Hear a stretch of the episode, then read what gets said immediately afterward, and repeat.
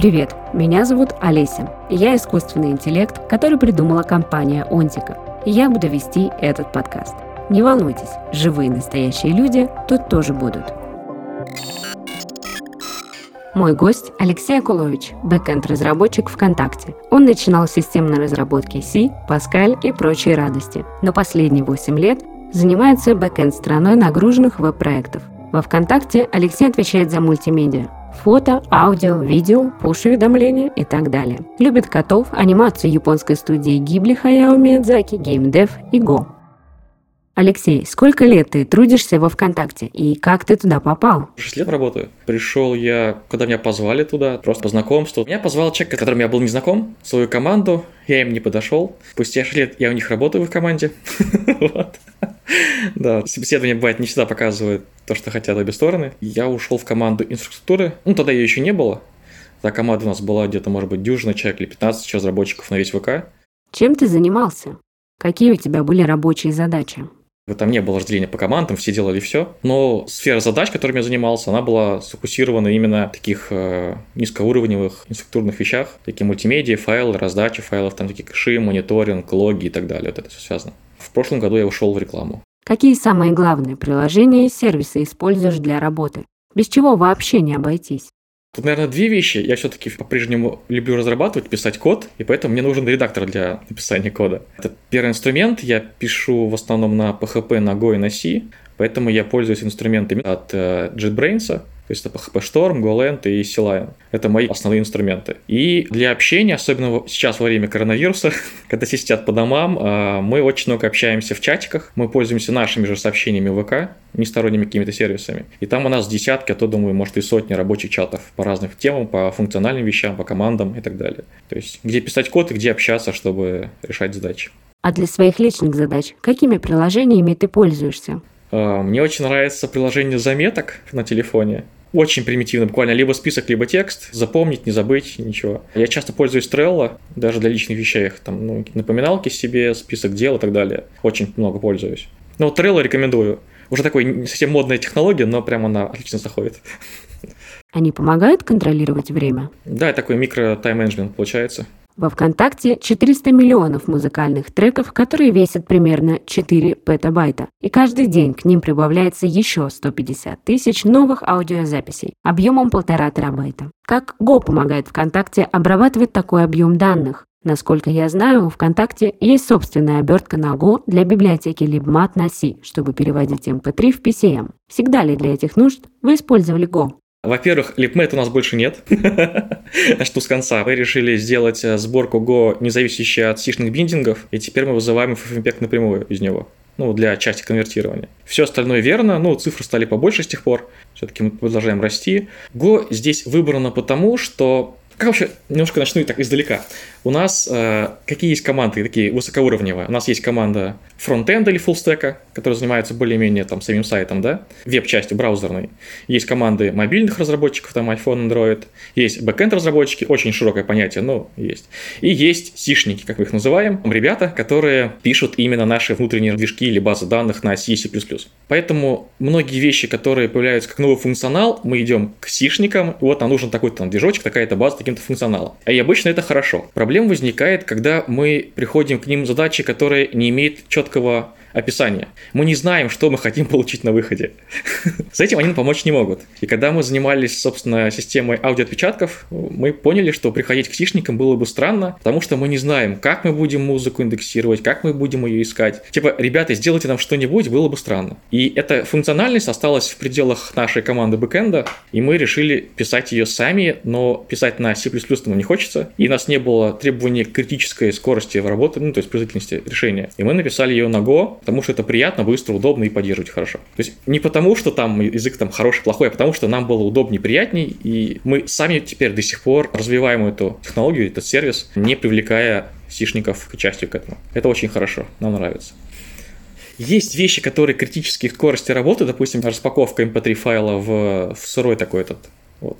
Там используется FFmpeg. Раньше мы использовали LibMed, и то и другое это не гошный код, и мы не упираемся в скорость работы. Плюсом является еще то, что тот движок, который у нас не индексирует музыку, а ищет потом, благодаря гошной многопоточности он очень довольно быстрый, и он может большое количество музыки индексировать на всех доступных ядрах сервера одновременно. То есть наши сишные движки, они более-менее все однопоточные, ну, плюс-минус. Зато нет блокировок. А гошный движок, он выедает там все там 50, сколько там ядер ему даст, он типа утилизирует их по полной. И код простой при этом. Это круто.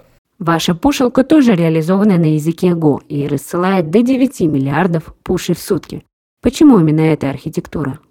Ну, во-первых, цифра немножко устаревшая, у нас был пик больше 10 миллиардов. Сейчас мы рассылаем поменьше, чтобы люди не спамить, там стало чуть поменьше, но вот предел около 10. Go был выбран потому, что он отлично ложится на подход архитектурный, как fan-out. То есть одна точка входа, из нее много выходов. Почему это? У нас отправка пушей идет не только в наше официальное приложение, там iPhone, Android, там Windows Phone раньше, но и в огромное количество сторонних приложений, где разработчики просто подписали его на получение пушей. Это огромное количество приложений, многие из них заброшенные, разное качество, да, получается мы стараемся отсылать пуши всем одинаково хорошо. И себе, и другим приложениям. Но приложения, которые заброшены, разработчики которых не занимаются актуализацией списка как бы, получателей, корректностью пушей и так далее, они с трудом отсылаются на устройство пользователя, потому что там пользователь уже зарегистрировался, но не заходил онлайн, что-то там не работает, ссылка устарела, в общем, много проблем.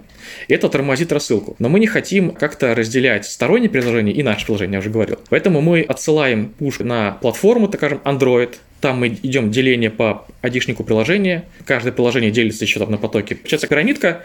Вверху у нас э, отправить push, потом Android iPhone, там у Android разные приложения и так далее. Несколько уровней, такая елочка перевернута. И это отлично ложится на гошный подход с грутинами каналами, когда у нас есть грутина, из нее два канала тут снова гарутина, из нее еще несколько каналов и так далее. И при этом ограничение размера канала позволяет нам в случае, если какое-то приложение или сервис тормозит, мы тормозим только вот этот кусочек маленький, не все дерево, а только вот маленький кусочек, а другой работает спокойно дальше. Поэтому в случае проблем на сервисе там, Google, Apple, у нас, на сторонних приложениях, где угодно, там сеть сломалась в России, все что угодно, у нас все работает, кроме под дерева, которое зафекчено. Это, опять же, делается очень просто базовыми вещами языка, никаких там сторонних пакетов, никаких сложных паттернов разработки. Мы используем возможность языка, все, и все хорошо. При этом у нас, когда возникают проблемы, у нас количество таких вот маленьких гарутинок, оно в пике у нас бывало больше 1-2 миллионов на процесс, то есть на сервер. Если мы запустим миллион потоков или процессов на сервере физических, сервер умрет гораздо раньше. А для Go это, ну окей, подумаешь, там миллион гарутин. вот. Потупили, рассосалось, отправили все, что можно, или по тайм-ауту отбросили. Все, все, работаем дальше. Без перезапусков и без даунгрейда. Это очень круто. То есть мы не собираемся менять технологию, она прям работает идеально. Ты сам себя называешь фанатом Go. А как к нему в целом относится во ВКонтакте? считаю себя фанатом Го, но при этом не воинствующим. Хочу уточнить, что это значит, ну, для меня. Многие фанаты какой-либо технологии, языка, вида спорта, неважно, они считают, что вот мой выбор это самое лучшее, а все остальное ну, понятно, да? Я же считаю, что все-таки Go – это инструмент для решения конкретных задач. Это не универсальный молоток, который можно забить любой гвозди, а именно для своих задач. И поэтому я не пытаюсь навязывать другим людям или каких-то решениях этот язык, если он не подходит. Ну, то есть, ну, зачем? Но при этом в тех задачах, где мы стараемся использовать его в ВКонтакте, он отлично подходит, потому что мы пытаемся подойти с объективным выбором, стоит ли он здесь или его не нужно использовать здесь. Да, понимаю. Когда у вас появился Go? Расширяется ли его присутствие? Go у нас появился где-то, по-моему, в 2016 году. Первые попытки с пушилкой появилась, потом аудио и так далее. Сначала было очень тяжело, я был один, кто пытался сочить Go в компанию. Было сопротивление от других разработчиков небольшое, было сильное сопротивление от админов. Типа, зачем вам нужно, вот типа есть сишники. Но с успешными введениями и показом, что это не хуже, чем C, задача, где мы его используем, стало хорошо. Сейчас я посмотрел, у нас уже чуть больше 40 проектов на Go, в нашем репозитории в GitLab. У нас есть такой чатик «Го неравнодушные». Там те, кто пишет на Go, либо кто хотел бы писать, но задачи не позволяют. Там сейчас почти 60 человек, по-моему, 59. Это довольно много, но в масштабах компании, где у нас уже разработка, это больше 200 человек. То есть каждый пятый пишет или хочет писать на Go. Это прям очень хорошо. То есть да, разработка ширится. Многие проекты раньше я делал один, либо принимал участие в них. Сейчас я узнаю о каких-то новых Go проектах, когда их уже запускают в продакшн. То есть их слишком много, людей стало много. Это круто. То есть раньше приходилось двигать весь процесс ВК, а теперь он уже сам катится как поезд уже без моего участия. Вы не собираетесь переходить на Раст? Холиварчик. У нас даже есть маленькая штучка, как в меме, да, написано на расте. У нас есть админ, который очень любит Rust. Он адекватный человек. Он какую-то штуку написал на расте. Насколько я знаю, это единственное применение Rust в ВК, и какого-то расширения вроде не планируется. Go хорошо тем, что на нем может писать человек, который даже язык не знает он видит какую-то задачу. У нас есть готовый фреймворк для написания движков, баз, каких-то инструментов. Он просто берет его, реализует нужный ему функционал, почитав на выходные книжку про Go или какой-то форум, уже зная синтекс языка. Реализует, показывает он на код ревью, опытный разработчик его ревьюет, помогает ему понять там правильные Go-Way паттерны, какие-то существующие пакеты, которые он не знал. И они очень быстро приходят к какому-то решению, которое попадает в продакшн очень быстро. Я не знаю другого языка, который позволяет так быстро и просто человек, который не в теме, реализовать свою хотелку, которая будет работать довольно быстро. У нас в ВК очень большие нагрузки почти везде, и поэтому performance — это больная тема и требует внимания. А Go позволяет практически из коробки, если ты написал адекватные вещи, без каких-то там глупых ошибок, которые бывают, конечно, да, у новичков, получить нормальный performance — это прям круто. Есть ли во ВКонтакте внутренняя программа обучения Go? Прямо от программы у нас нет, просто обычно те, кто пишут на Go, они уже давно пишут на Go, так или иначе. Новички очень быстро вливаются в процесс. Обычно это выглядит как, что кто-то приходит там кому-то из нас в личку, мы добавляем его в чат Go неравнодушные, мы даем ему ссылочки на Confluence, где есть какой-то краткий курс э, про Go, когда его стоит использовать, когда его не стоит использовать, что почитать, какие у нас есть там фреймворки, пакеты, и все, и человек вполне себе может там за несколько дней какой-нибудь там уже Hello World э, написать сам. То есть, скорее, у нас просто нет необходимости в какой-то подробной документации, потому что язык простой, уже какие-то базовые пакеты, все наработано, просто бери и пользуйся. Если, возможно, будет какой-то взрывной рост жуниор-гошников, допустим, если, да, то, возможно, это будет необходимость, пока такой нет. Важно, что нас на Go пишут либо те, кто уже далеко не первый год работает в ВК на PHP или там на RC, допустим, да, либо это как минимум медлы, то есть сеньоры приходят и пишут на Go. То есть джун-гошников у нас нет. Есть ли у ВКонтакте гошный open source? Как он устроен? Часто ли обновляется? С open source у нас по-разному получается. То есть, с одной стороны, у нас есть большое желание у многих разработчиков делиться open source. С другой стороны, часто не хватает рук. Ну, сейчас этим уже стало получше, у нас команда растет, и, в принципе, уже шансы эти высокие. Из того, что мы выложили и поддерживаем, есть NoVerify, линтер для PHP, написанный на Go. А мы про него уже несколько раз рассказывали на конференциях. Им занимаются очень плотно, активно развивают. Сейчас он даже интегрируется с PHP Storm у нас есть наработки с нашим KPHP. Проверять не только обычный PHP, но еще и наши специфические правила. То есть это open source, который выложен в GitHub, там активно идет issue, разработка, проводка активная поддержка, в общем, все прекрасно. На его основе появились всякие инструменты типа HP Grep, ну, есть вещи интересные. То есть на GitHub у нас есть организация VK.com, и там есть все проекты на всех языках, которые мы поддерживаем. То есть оно не какие-то там на репозиториях сотрудников личных, а именно в централизованно выложено. Еще из-за того, что мы выкладывали, есть Kitten House, это наша проксия между нашим миром внутренней кухни и кликхаусом. Мы ее выложили, мы ее иногда поддерживаем, но тут есть большое очень но. Проблема в том, что эта разработка появилась из-за того, что у нас внутри ВК все взаимодействия между движками, кодом и такими сервисами по нашему TEL RPC, ну, протокол специфический. И Kitten House, с одной стороны, это TEL RPC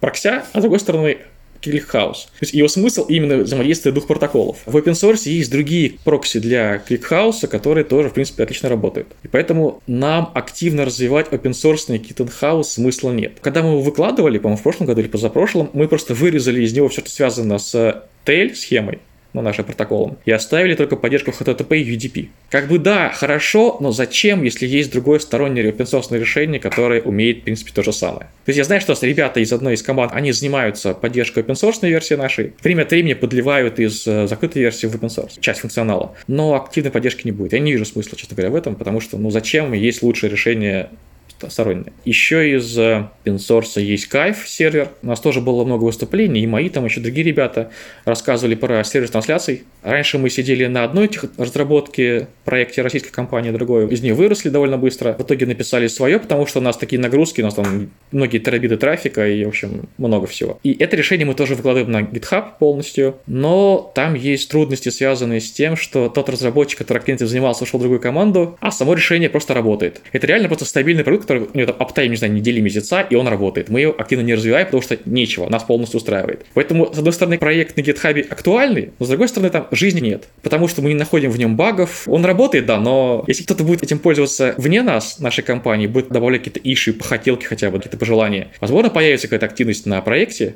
мы будем их там, как-то помогать людям, но пока никто не пользуется, ну, мы тоже. Вот.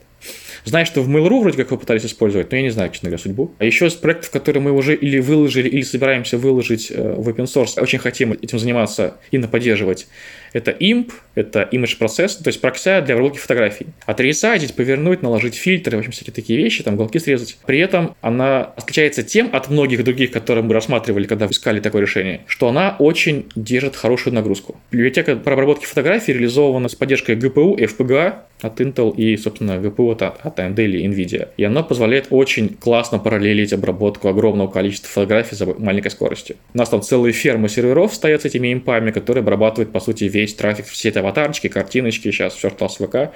Там уже многое переведено на имп. Там в Урле, если кто-то видит, если есть в Урле имп, это вот отдается через эту ферму. вот. Да, мы хотим это поддерживать, потому что это крутая технология, такого мы не нашли даже близко ничего, с такой скоростью именно производительности работы, огромные объемы переваривает и очень быстро. Какие еще open source решения у вас есть? У нас очень много решений, которые появились внутри нашей команды, компании, и они появились только для того, чтобы решать наши проблемы. вот. Их нет смысла вкладывать куда-то людям. Ну, зачем? Golang входит в топ-3 языков программирования, которые хотели бы освоить начинающие разработчики. В чем причина его популярности? Тут будет чисто мое имха. То есть это не точки зрения компании. У до сих пор происходят споры среди тех, кто пишет на Go, чем каждому из них нравится Go. А это отличается. На мой взгляд, э, плюс Go в том, что у него очень простой синтаксис. Для многих это минус языка. Для меня это все-таки плюс, потому что, как я уже говорил, человек, который без опыта написания на Go, может прийти там за неделю, допустим, две недели, написать новый движок, какой-то сервис на Go с реализацией его логики, которая нужна ему. Я не знаю другого языка, где можно так быстро сделать. При этом э, вероятность допустить ошибку довольно низкая, если придерживаться каких-то базовых правил подхода в Go, использовать стандартные линтеры, верифай и прочее. Есть такая шутка, что типа если оно скомпилилось, то оно работает. Это, конечно, не совсем так, но это довольно близко к тому, что выглядит Go. При этом в Go форматер кода стандартный, который мы прям на припуш хуке у нас есть проверка, что код сформатирован корректно. Если человек писал без форматирования, то он даже запушить не сможет. Это тоже круто, что ты видишь код, он единообразный. При этом в Go не так много различных конструкций синтактических, и, скорее всего, способ реализовать то, что тебе нужно, он, скорее всего, один но может их два. Не как во многих языках, где мы можем выбрать то так, иначе, то есть упражняться в этом. А именно, как можешь, так и получишь, не получится по-другому. Это основные плюсы, правильно? Простота языка и скорость входа – это прям круто. При этом плюс ну, не языка, а, видимо, все-таки компилятора – это скорость выполнения скомпилированного кода. То есть во многих вещах он уступает там, оптимизирующему плюсовому компилятору, может быть, в 2-3 раза именно на математике, на сложной. А там, где мы хотим чего-нибудь подождать, это типичный случай для каких-то там сервисов и баз данных, движков, которые обрабатывают запросы, ходят там на диск, там, не знаю, в сеть, вообще разницы особо нет. Ну, будет процентов 20, 30, 40, ну, то есть даже меньше, чем в полраза. Это даже незаметно. Чуть больше по памяти, потому что все-таки там нельзя так эффективно хранить данные в памяти, там есть сборка мусора, то есть есть какой-то хип, но в большинстве случаев это не проблема. Вот, допустим, интересный пример из личной практики, как раз с начала этого года у нас была старая-старая бракся на C написанная где-то лет 10, может быть, даже больше назад для работы с мускулем. Она была написана на C, очень эффективно, все сделали руками. Там полностью ручная работа с протоколом мускульным, там все эффективно откладывается. И она там умещается, по-моему, в 500 мегабайт памяти большими нагрузками. Да, большие нагрузки, действительно, там миллионы QPS через нее проходит. Поддержка функционала, никто не занимался и не хотел заниматься, потому что, типа, ребят, старый код, просто выкиньте его. А, мы переписали ее на Go. Это был эксперимент, это начиналось просто попробовать, а вытянет он или не вытянет. В итоге он вытянул по скорости, именно под ЦПУ, но мы не укладывались в память, пришлось тюнить по памяти. То есть, в принципе, мы переписали очень довольно неплохой нативный сишный код на Go, мы получили по ЦПУ примерно то же самое, но немножко не уложились по памяти, пришлось, конечно, там костылять и как-то оптимизировать. В итоге получилось. Очень много ресурсов ушло на это, то есть это не простая задача была, но вполне то есть, решаемо на Go. На Go можно сделать и какие-то простые вещи там за недельку-другую, и сложные, близкие по скорости эффективности к сишным решениям. И еще из тех популярных мнений моих коллег, чем Go хорош, тем, что в нем сложно себе выстрелить в ногу, ну, я бы с этим поспорил, вот, потому что ты пишешь код, а он просто... И э, там очень просто ревьюить, ребята говорят. Это идем потому, что код одинаковый. То есть ты видишь чужой код, и тебе понятно, что он делает. Я с этим не очень согласен, но окей. Для каких задач Go не подойдет? Он не подойдет там, где очень жесткие условия по перформансу или по требованиям к ресурсам. Драйвера, какие-то там железки с ограниченным ресурсом, Raspberry Pi всякие, не знаю, ну, это, конечно, мощная железка, но пример привожу, да. И там, где требуется latency. То есть в год тяжело добиться latency там меньше там десятков микросекунд, сотен микросекунд. Но это можно, но это очень сложно. Запускается сборщик мусора, там какие-то там доли миллисекунд он может потратить, особенно на большом хипе. Когда требуется огромная скорость работы, это неприемлемо. Допустим, у нас вот есть движок Moncache наш, у нас используется нестандартный open source мемкэш, у нас самописный мемкэш. У него среднее время ответа сильно меньше, чем миллисекунда на любой запрос. При этом он занимается криптографией, он находится в дата-центре в другом городе, и там меньше миллисекунды. Сделать такое на Go не получится никак. Поэтому Go используется там, где нам не нужна критическая скорость работы, мы готовы немножко потерять по ресурсам, но при этом мы бы хотели делать это сами, своими силами своей команды, не сишниками. То есть быстрее, как минимум. Если я правильно посчитала, ты программируешь уже 20 лет. Да, то есть программировать я начал около 20 лет назад, э, где-то в 9-10 классе. Какие ресурсы ты изучаешь, чтобы постоянно расти? Тут такая ситуация. Времени не хватает. Раньше получалось читать огромное количество ресурсов э, во времена RSS, то есть куча подписок была. Сейчас такого не получается. Я стараюсь читать э, более-менее хотя бы хабр, как агрегатор новостей часто. Медиум почитываю, редко Hacker News. Но в основном для меня новости, это вот Хабр, это вот я подписан и получаю ежедневно письма там читаю, а все остальное это постоянный поток в чатиках каких-то там, кто-то что-то скинул ссылочку, там где-то какая-то новость вышла, письмо пришло, я то есть иду читаю ее, там какие-то ссылки дальше, дальнейшее чтение и углубляюсь дальше, ну, в таком хаотичном способе, то есть централизованно только Хаббард, наверное, получается читать более-менее, остальное хаотичное. Ну, всякие блоги, там, не знаю, там, блог Cloudflare, допустим, мне нравится, из интересных у них часто бывают прикольные вещи, то есть, ну, так, по необходимости. Когда ты начинал писать на Go? Go я пишу где-то с 2015 года, то есть э, с версии 1.4 начал на нем писать чуть раньше, чем ВК использовать. Что нового произошло в мире Go за последний год? Ну, вышло как минимум два релиза, они стараются выпускать два релиза в год, 14 и 15. Из того, что лично мне понравилось в этих релизах, они очень сильно ускорили Дефер. В Go есть такая довольно забавная интересная вещь э, с тем, что можно некий код финализации каких-то там ресурсов, освобождения ресурсов делать не в конце, условно говоря, там функция там или какой-то там, не знаю, там в кетче, файнале, да, в конце обработки, а сразу мы выделили ресурс и тут же пишем при выходе из функции освободи его. Добавляется в обратный стек, ну неважно. В общем, была такая конструкция языка Дефер, и раньше с ней были проблемы, что это была довольно ресурсоемкая операция. И в каком-то коде, который реально performance critical, а такой попадается, приходилось его не использовать. А писать по-другому, классическим способом, освобождая его руками. По-моему, в 1.14 они это переписали, и стало прям, прям приятно. То есть теперь можно писать и не задумываться о том, что там где-то что-то не оптимально. А это очень частая конструкция. То есть, ну, ты выделяешь ресурс, ты хочешь не забыть его освободить. Еще мне нравится, как они в языке довольно неплохо ускоряют его. То есть, каждым релизом бинарничек чуть меньше становится, код выполняется побыстрее, они, допустим, появилась версия с э, вытесняющей многозадачностью. Раньше как была проблема Go, что если мы какой-то цикл запускаем, он не вызывает сисколы, он не вызывает другие функции, то в общем случае может работать вечно, пока он не выйдет из него. При этом не работает сборка мусора, потому что она ждет остановки гарутины, не работает переключение задач, все плохо. Теперь они это починили, опять же можно не задумываться о том и писать код, который фигачит э, вечный цикл. While true поехали. Офигенно, да? Мне нравится, как язык развивается. Сейчас он, конечно, развивается, может, не так активно, как мне бы хотелось, наверное. Жду 2.0. Есть ли у тебя видение, как можно применить новые дженерики типа Go2For для твоих текущих задач на работе? В Go я часто пишу не какие-то продуктовые задачи, какой-то продуктовый код, который сходил туда, сходил туда, а очень часто я пишу какие-то библиотеки или какие-то пакеты для работы с чем-то. И хочется писать обобщенный код. Не хочется писать его для каждого типа данных, которые есть. А в Go с этим проблема. Нельзя написать шаблонную функцию, какие-то полиморфизмы. Приходится для каждого типа, который она принимает, писать свою реализацию. Либо писать интерфейсный тип, и по сути пустой там интерфейс. Это замедляет работу кода. Мы у себя в команде уже много лет решаем эту проблему тем, что мы используем кодогенерацию, которая предоставляет, собственно, стандартный компилятор Go. Но это такое себе решение. То есть вместо того, чтобы просто написать код с полиморфизм каким-то, да, параметрическим, мы пишем код, который генерит другой код с нужными нам типами. вот. Но по-другому не получается. Это реально вот боль. Сортировки, алгоритмы, там, поиски на дереве, куча именно алгоритмических задач, которые приходится реализовывать для каждого типа или кода генерить. Также, допустим, наша реализация этого тель протокола, о котором я говорил раньше, то есть тель-схема, она тоже очень любит в полиморфизм, потому что она писалась ребятами под э, шаблоны C, под шаблоны плюсов, и не все хорошо. Там макросы, шаблончики, все отлично. А вот в Go это не очень хорошо хорошо.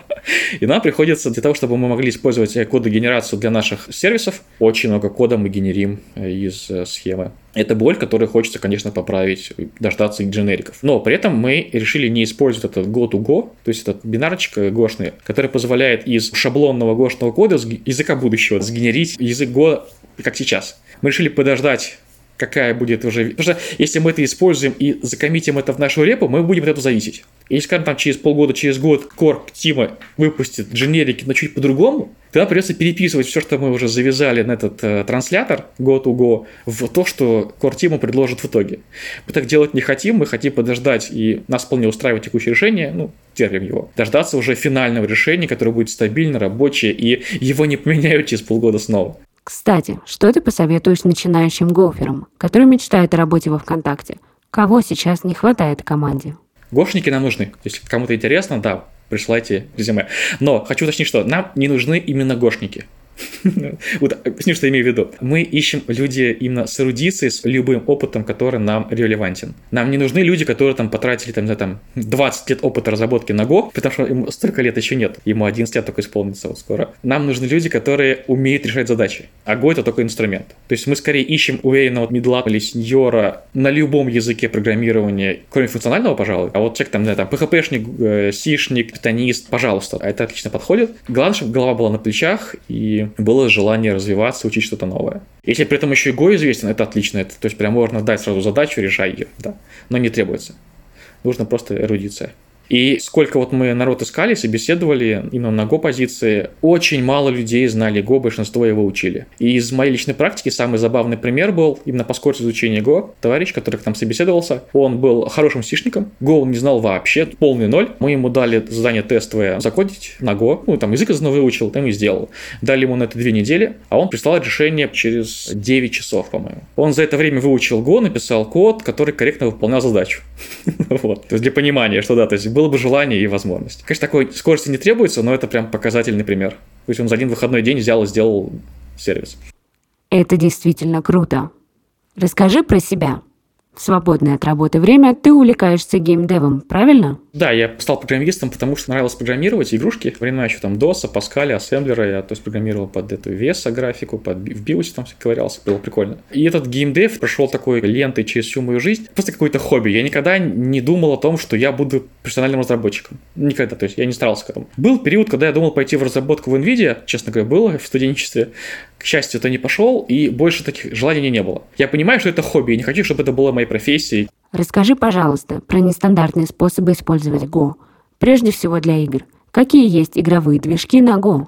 Ты сам что используешь? Игры я делаю по фану, я перебрал кучу разных э, движков, инструментов, фреймворков, на которых можно писать э, игры. Последние годы я писал на Короне, есть такая Lua движок, очень популярный довольно. Сейчас я с него слез. У меня были с ним проблемы, я плюнул, решил писать на Go. У меня, оказывается, был доклад по этому поводу на конференции про какие вообще движки существуют на Go, чтобы можно было писать игры. В итоге я разочаровался.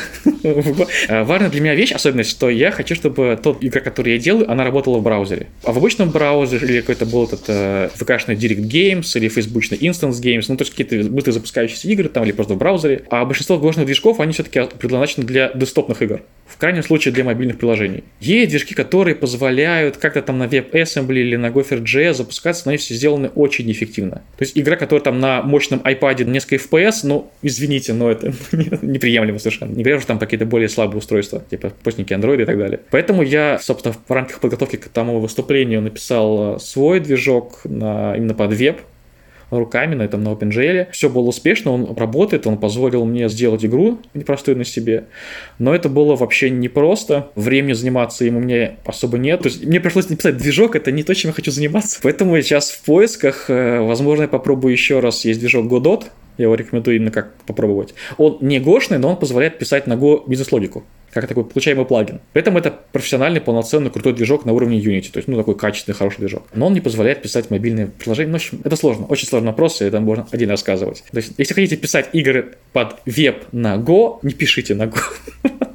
Либо будьте готовы к там проблемам, да, с этим связано. Поэтому сейчас я пробую другой движок, я использую Default, это тоже решение на Lua, то есть это не гошный движок, я пишу на игрушке на нем для души.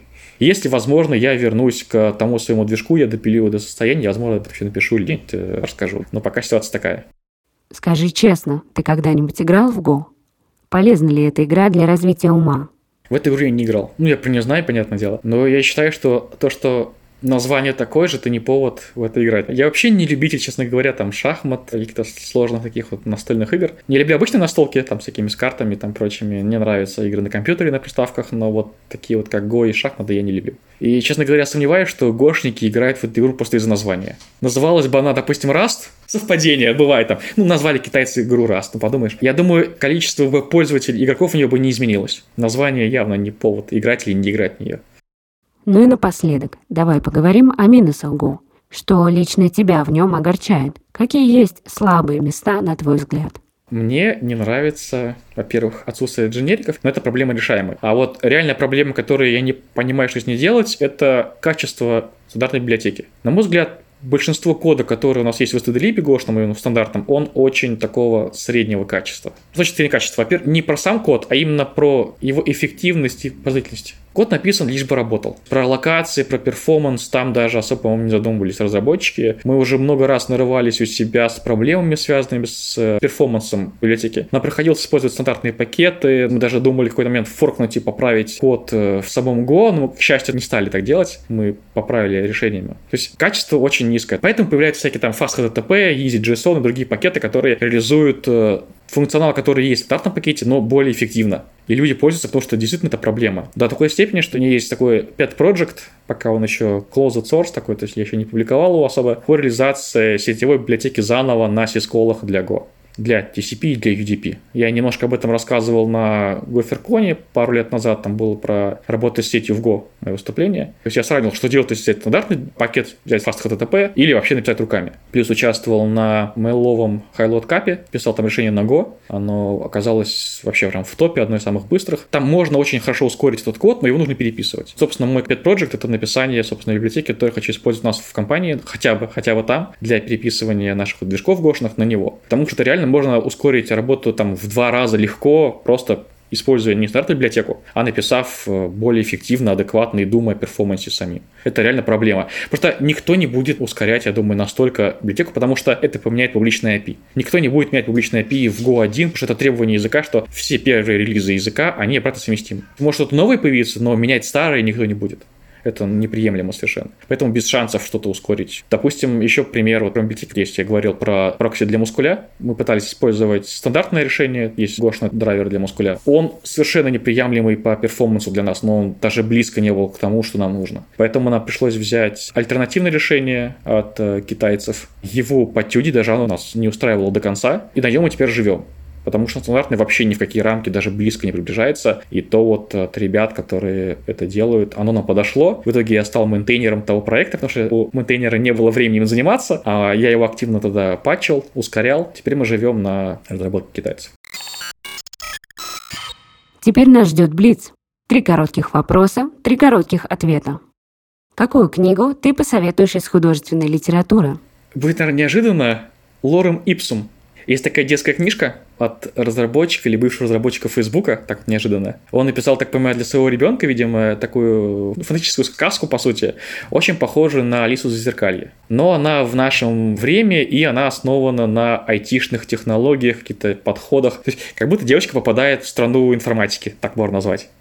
То есть там есть красно-черные деревья, там есть э, обедающие там эти философы, там есть рекурсия, э, фрактальные деревья. Ну, понятно, идея. И девочка путешествует по этому миру, встречается с разными персонажами, многие из которых являются, по сути, такими персонажами из айтишных алгоритмов или как-то так. Вообще прикольная книжка, она понравилась очень мне, она понравилась моему ребенку, он сейчас, ну, третьеклассник, прям очень классно было. То есть я очень советую. Она маленькая, можно прочитать там, не знаю, за день, за два. А из профильной? Не знаю, из профильным моя любимая книжка, наверное, это «Гугловая сарье». Ну, это очень многие, думаю, рекомендуют, это прям очень классная книжка. Мне очень нравится, как они говорят, вот есть проблема, забейте. Не нужно пытаться создать какое-то идеально, абсолютно качественное решение. Нужно просто решение, которое достаточно хорошо для вас. Помню, была прикольная идея про то, что не нужно добиваться 100% аптайма, это невозможно. Нужно, наоборот, брать какой-то бюджет по аптайму у каждой команды. Типа, они готовы там, не знаю, работать там 99, там 99. Поэтому, допустим, у них есть бюджет на 2 часа в год, допустим. Ну, примерно, да, скажем. Что это значит? Если они в него вложились, они молодцы. Но при этом они могут позволить себе пролежать специально 2 часа в год чтобы другие команды, которые от них зависят, э, были готовы к тому, что они не идеально работают. У них заложено все, ребят, мы можем лежать 2 часа в год, все согласны, все отлично. И будьте добры свои сервисы написать так, чтобы мы к этому были готовы. Это, по-моему, прикольная идея, то есть мне очень понравилось. Есть, в принципе, там есть много вещей, которые вправляют мозг, наверное, учатся как-то делать проще, как-то облегчают жизнь. Ничего такого принципиально нового там нет. А вот такие вот маленькие вещи, которые, ребят, можно проще, можно по-другому сделать. Очень прикольно, советую. Какой личный челлендж, не связанный с IT, ты сейчас поставил перед собой? Я последнее время пытаюсь прокачать свой уровень английского. И английский я не учил ни в школе, ни толком ни в универе, я просто самоучка. Я нормально читаю, могу писать, более-менее слушаю, но я хочу уровень поднять. Это мне не нужно по работе, это поэтому лично мой челлендж, я думаю, такой. То есть просто, чтобы свободный такой fluent English получить. Кем ты мечтал стать в детстве? Я не помню, чтобы я кем-то хотел быть э, до старшей школы. Я просто, по-моему, был обычным ребенком, который просто гулял, читал и играл в игры. Не хотел быть ни пожарным, ни летчиком, ни космонавтом. Там. А после девятого класса, когда я увлекся именно программированием, я бы хотел быть именно айтишником, вообще без вариантов. С девятого класса я выбрал свою судьбу, я стал заниматься активной математикой, информатикой еще в школе заниматься, пошел в профильный вуз, то есть ну, так, целенаправленно. Спасибо за беседу. Прежде чем попрощаться с вами, я хочу рассказать о своих родителях. Меня придумали в компании «Онтика», ее создал Олег Бунин, который однажды решил, что будет делать лучшие в России профессиональные конференции для специалистов IT. Среди них RIG++, российские интернет-технологии, HighLoad++, TeamLead.conf, DevOps.conf, FrontEnd.conf и VailRider. В 2020 году команда Онтика создала платформу для онлайн-конференций, где проводят мероприятия для тысяч IT-специалистов по всему миру. До встречи в следующем выпуске.